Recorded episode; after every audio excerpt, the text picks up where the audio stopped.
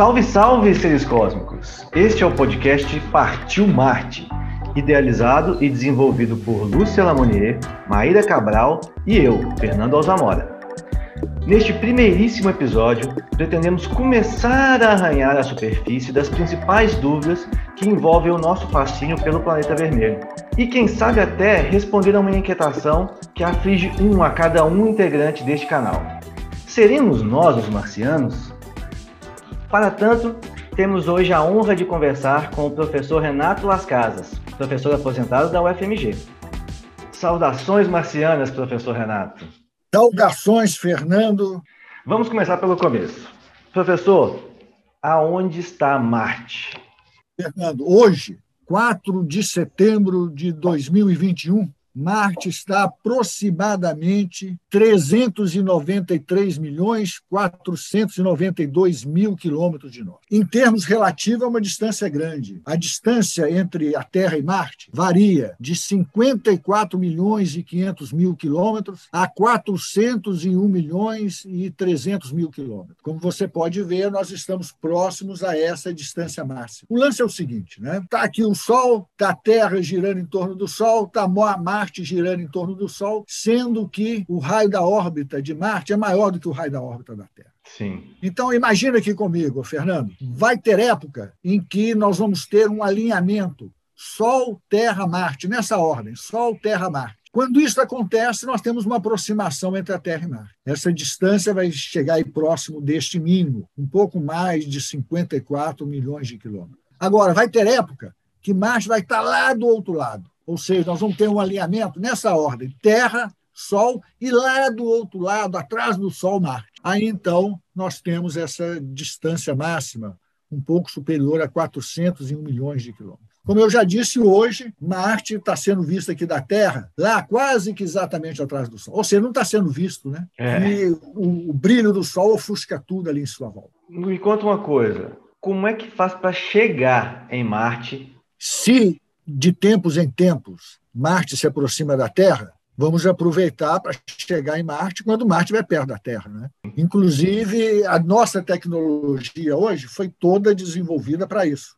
Marte gasta aproximadamente o dobro do tempo que a Terra gasta para dar uma volta em torno do Sol. Hum. Ou seja, o ano marciano corresponde a aproximadamente dois anos terrestres. Isso faz com que, de 26 em 26 meses, nós tenhamos esse alinhamento que eu falei, Sol, Terra, Marte. Perfeito. Ou seja, de 26 em 26 meses, imagina aí, olhando o sistema solar de fora, de 26 em 26 meses, a Terra ultrapassa Marte.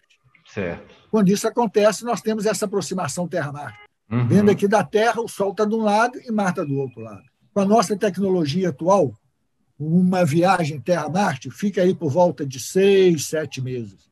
Então, aproximadamente três meses antes dessa oposição marciana, nós mandamos a, mar, a nave para Marte, que Perfeito. vai chegar lá aproximadamente uns três meses depois.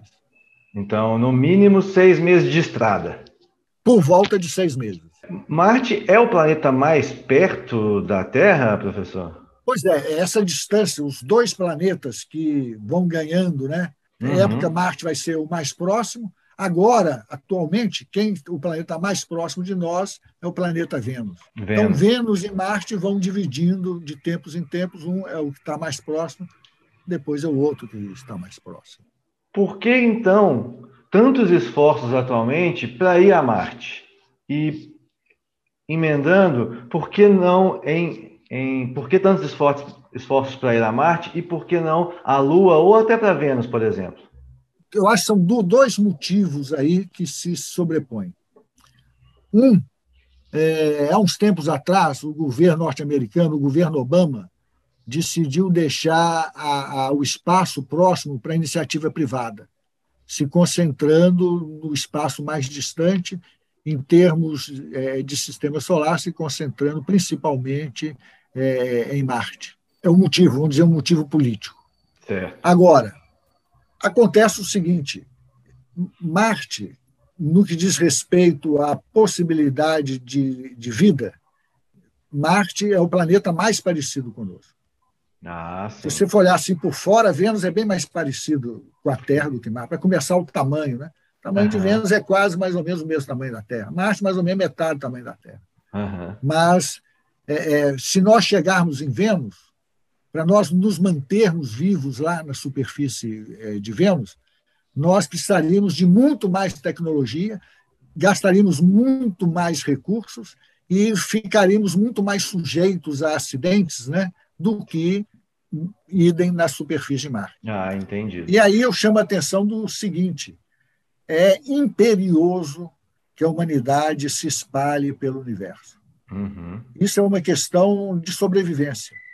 Pensando astronomicamente, né, pensando em, em, em tempos astronômicos, intervalos de tempos astronômicos, é importantíssimo que a humanidade se espalhe é, é, pelo universo afora.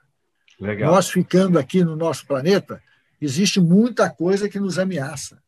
Uhum. Desde o que tem sido aí muito explorado pelos filmes né, de ficção científica, como a queda de um grande cometa ou, ou, ou asteroide com o nosso planeta, até mesmo é, é, é, problemas advindos é, do subsolo do planeta, do planeta né, erupções vulcânicas tal.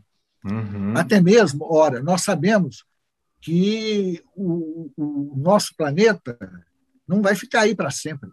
Sim. Daqui a 4, 4,5 bilhões de anos, quando o Sol, a nossa estrela, se transformar numa gigante vermelha, ela vai destruir o nosso planeta.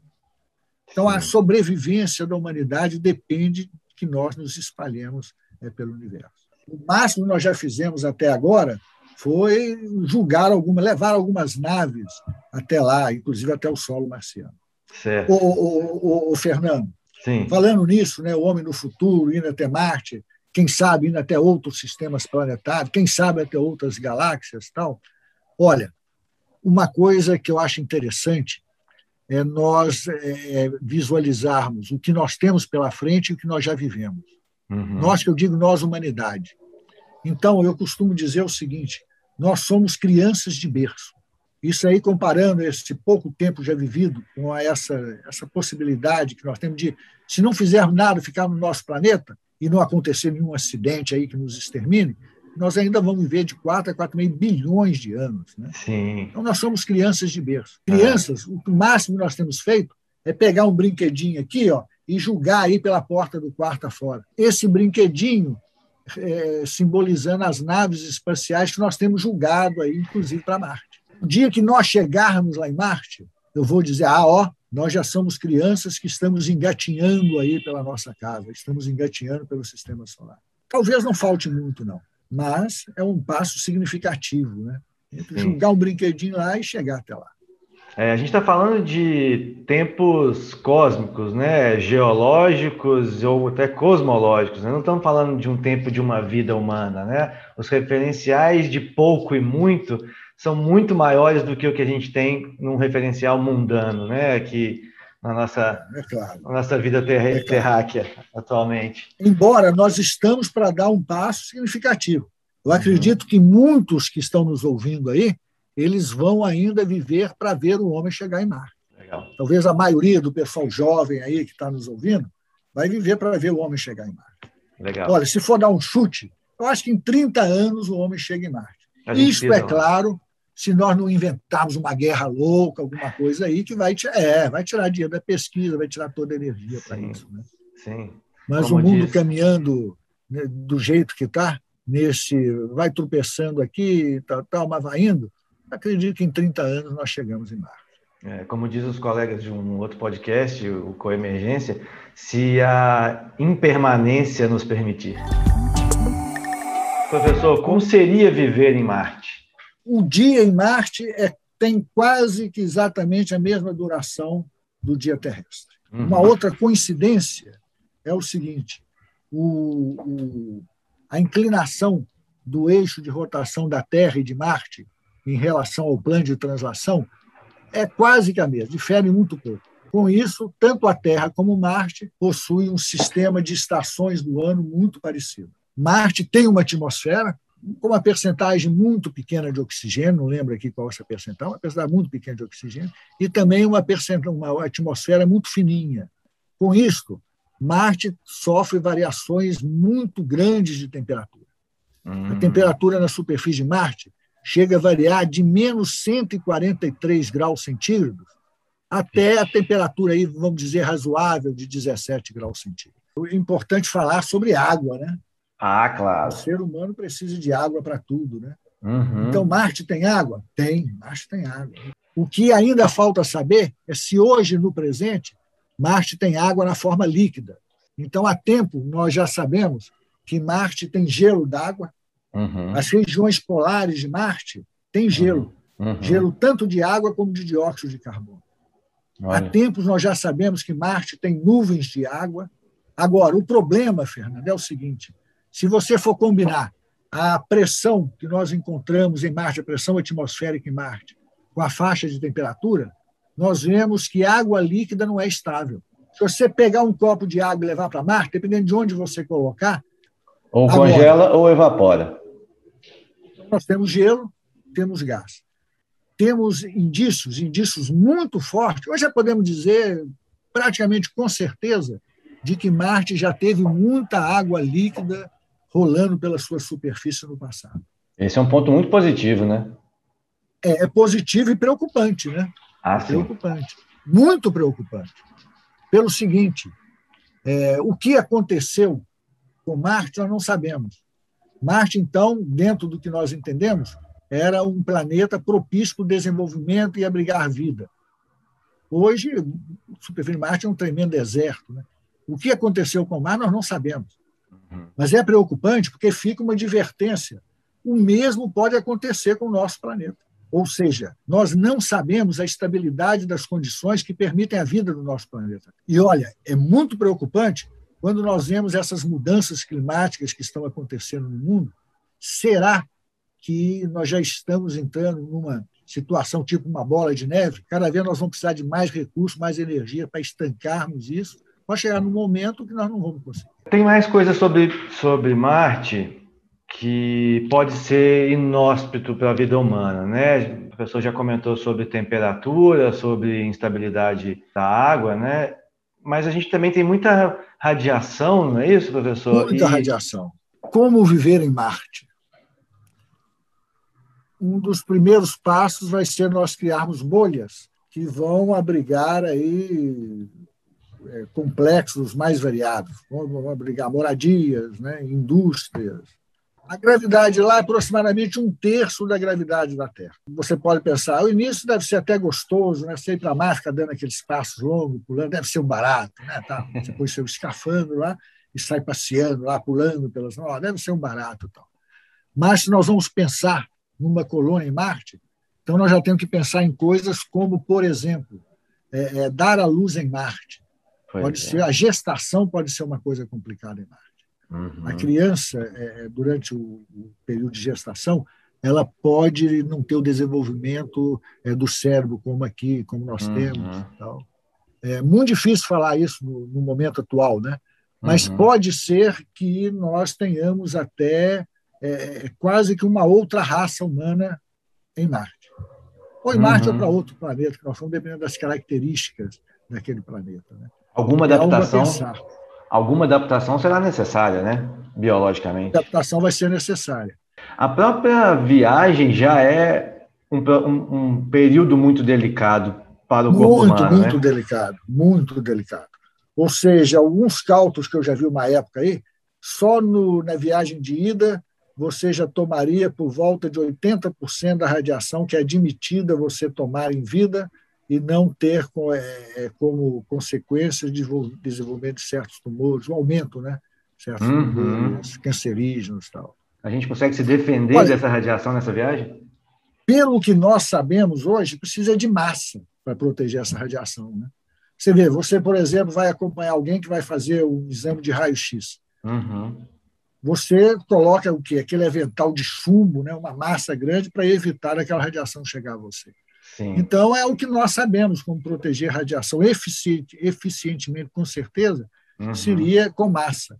Daí Ok. o que eu falei, que essas naves, para irem até Marte, devem ser naves grandes e pesadas Uhum. justamente para ter uma proteção é, razoável. Mas mesmo Uhum. assim, sabe, é, seria necessário muita massa é, para te proteger, o tanto que você diz assim, estou satisfeito, posso ir para Marte, mesma coisa se estivesse aqui na Terra. Uhum. Seria muita massa. Então, eu acredito que os primeiros de nós, os primeiros humanos que vão chegar em Marte, eles vão ter essa consequência de ter recebido uma radiação grande. E o, que, que falta para a gente, então, enviar uma pessoa para o planeta vermelho? Olha, ciência, eu acho, já não falta mais. Tecnologia, falta alguma. Vontade política, falta muito. A gente ouve falar sobre uma, um lado mais acadêmico, mais científico, mais da propriedade intelectual, que seria a busca por uma segunda gênese, né? se a vida teria sido capaz de se desenvolver em algum outro ambiente além da Terra. E a gente vê também algumas discussões sobre uh, ser ou não ser uma fonte de recursos minerais, principalmente, uh, ou seja, a exploração de, de recursos naturais. Como é que o professor enxerga essas duas vertentes dos interesses para Marte? Olha, quem que está querendo ir para Marte, né? São algumas agências estatais, né? E algumas firmas é, que foram desenvolvidas agora. Né? Essas firmas, elas também estão é, de olho no turismo espacial e na mineração de asteroides, principalmente de asteroides. Mineração na Lua e mineração em asteroides. Sim. São é, novas oportunidades que estão surgindo, né? E já há algum tempo o mundo é assim, né? A ciência, a ciência abre novas oportunidades para investimentos. Então, agora o espaço está sendo, eu acredito, a bola da vez para esses grandes investidores, uhum. esses ultramilionários. Né? Uhum. E eles têm interesses diversos, né? Tem interesses diversos. Existem algumas implicações éticas e políticas envolvidas. Uma, é, qual a população do planeta que vai estar ciente disso que nós estamos falando aqui agora? Uhum. Qual a população do planeta que vai estar sabendo o que está acontecendo em Marte, que um dia ele ou seus descendentes vão poder chegar até em Marte e tal. Hum. Grande parte da população do planeta vai, talvez, vive hoje completamente alheia a isso. Hum. É uma uhum. questão ética, né? Esse conhecimento do nosso do nosso futuro, ou, ou, de uma possibilidade do futuro nosso. Todos Sim. devem saber ou não? Sim. Eu advogo, eu advogo que todos nós devemos primeiro nos sentirmos é, capazes de, de é, mudar o destino da humanidade. Uhum. Todos nós. E para isso nós temos que entender né, o que está acontecendo, né? temos que uhum. acompanhar. Muitos de nós sabem pegar o controle da televisão, mudar de canal, tal, tal, mas não faz a mínima ideia do que está acontecendo. Uhum. Então, nós vemos ali o, o, o, controle de televisão como se fosse uma varinha mágica. É, uhum. já que é, Marte é uma possibilidade importante no nosso futuro, até que ponto é ético que o conhecimento sobre Marte não seja um conhecimento que todos tenham, ou uhum. seja, que todos acompanhem é, o que está acontecendo em relação a Marte. Né? Até para se começar a discutir essas questões éticas, é preciso resolver uma questão ética, que é a quem dar acesso a essas informações, né? A quem e como. Tem aí também nesse mesmo ponto um ponto delicado, né, que algumas correntes de, de pensamento defendem, que é, é existe um ponto de equilíbrio entre o quanto a gente deve investir para colonizar Marte e quanto a gente deve investir para salvar a o próprio planeta Terra atualmente? Certamente tem um ponto de equilíbrio. Uhum. Eu nem imagino qual é esse ponto de equilíbrio. Certamente tem. Sim. Agora, quando a gente coloca assim esse ponto de equilíbrio aí, uhum. a gente fica muito pensando em tirar energia e recursos, né, de sal, salvar o planeta e tirar energias e recursos de irmos para Marte. Isso. Olha, eu acho que a grande questão não é essa, não. A grande questão é levarmos energia tanto para salvar o planeta como irmos para Marte, tirada de onde? tirada de onde não é nada necessário, né? que são essas guerras. Ou seja, o que o mundo gasta é, é, é, com esses aparatos militares né? Uhum. é uma coisa né? que é, não tem cabimento. É uhum. muita, é muita, é muita, muita coisa. Sim. Então, então, muitas vezes a pessoa, a pessoa coloca é, salvar o planeta contra ir, ir para Marte. Não. Uhum. É, é, salvar o planeta e ir para Marte contra essas imbecilidades que gastam tanto recurso, tanta energia nossa. Além de produzir esse mal todo né, que produz. Em que aplicar esses recursos né, uh, e, essa, e essa energia? Mas sim de onde tirá-los? E, nesse caso, a gente com certeza tem um consenso. Então, teria um consenso para todas as linhas que, que entendem como, como principal norte a evolução da espécie humana uh, de uma forma saudável. Né? É, seria cessar o, o, gasto com o desperdício com, com guerras e afins. Vamos desmilitarizar o planeta, né? não tem sentido isso. Não. Mas, se nós estamos pensando em longos intervalos de tempo, intervalos de tempos astronômicos, uhum. nós temos que reconhecer que cada vez mais tem sido necessário é, é, é ações conjuntas no planeta, políticas Sim. conjuntas no planeta. Ou seja, cada vez mais tem sido necessário acabar com as fronteiras. Então, cada é, vez mais tem sido necessário nós termos ações conjuntas por todo o planeta. Um planeta tão pequenininho, né? Tantas quando a gente vê diferenças imensas entre a nossa cor da pele. Não, nós somos tão diferentes porque ele tem a cor da pele diferente da minha. Tal. É. Basta pensar um pouquinho nas possibilidades de vida que nós vemos pelo universo. Uhum.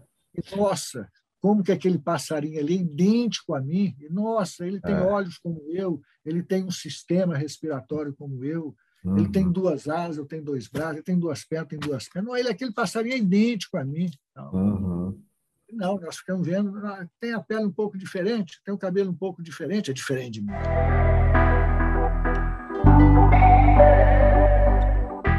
Você saberia nos dizer que tipo de tecnologia que está sendo desenvolvida para essa corrida espacial e que já pode ou que tem uma projeção de ser utilizada para o nosso dia a dia da vida comum?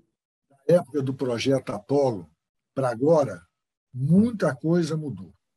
E uma coisa interessante que mudou é o seguinte: na época do projeto Apollo, eram desenvolvidas tecnologias específicas para aquilo, para levar o homem à Lua, e que tiveram eh, depois é, chegar até nós, né? Foram chegaram para o homem comum. Uhum. Agora, isso não tem acontecido muito não. O que tem acontecido é o seguinte: é aproveitar a tecnologia que tem para as missões espaciais. Uhum. Houve, tem uma diferença grande nisso aí, né? Mas então, por exemplo, desenvolviam-se computadores para as missões Apollo. Esse desenvolvimento depois chegou até nós. Agora não. São os chips que são desenvolvidos tal que vão ser utilizados é, nessas missões. Então, o desenvolvimento de tecnologia fica para detalhes muito específicos, né? Sim. Como, por exemplo, é, o esfriamento da, do bocal lá da nave de onde é julgado o lastro com hum. o qual a nave é, é, pode ser dirigida, né? coisas assim, muito específicas para a situação espacial. Entendi.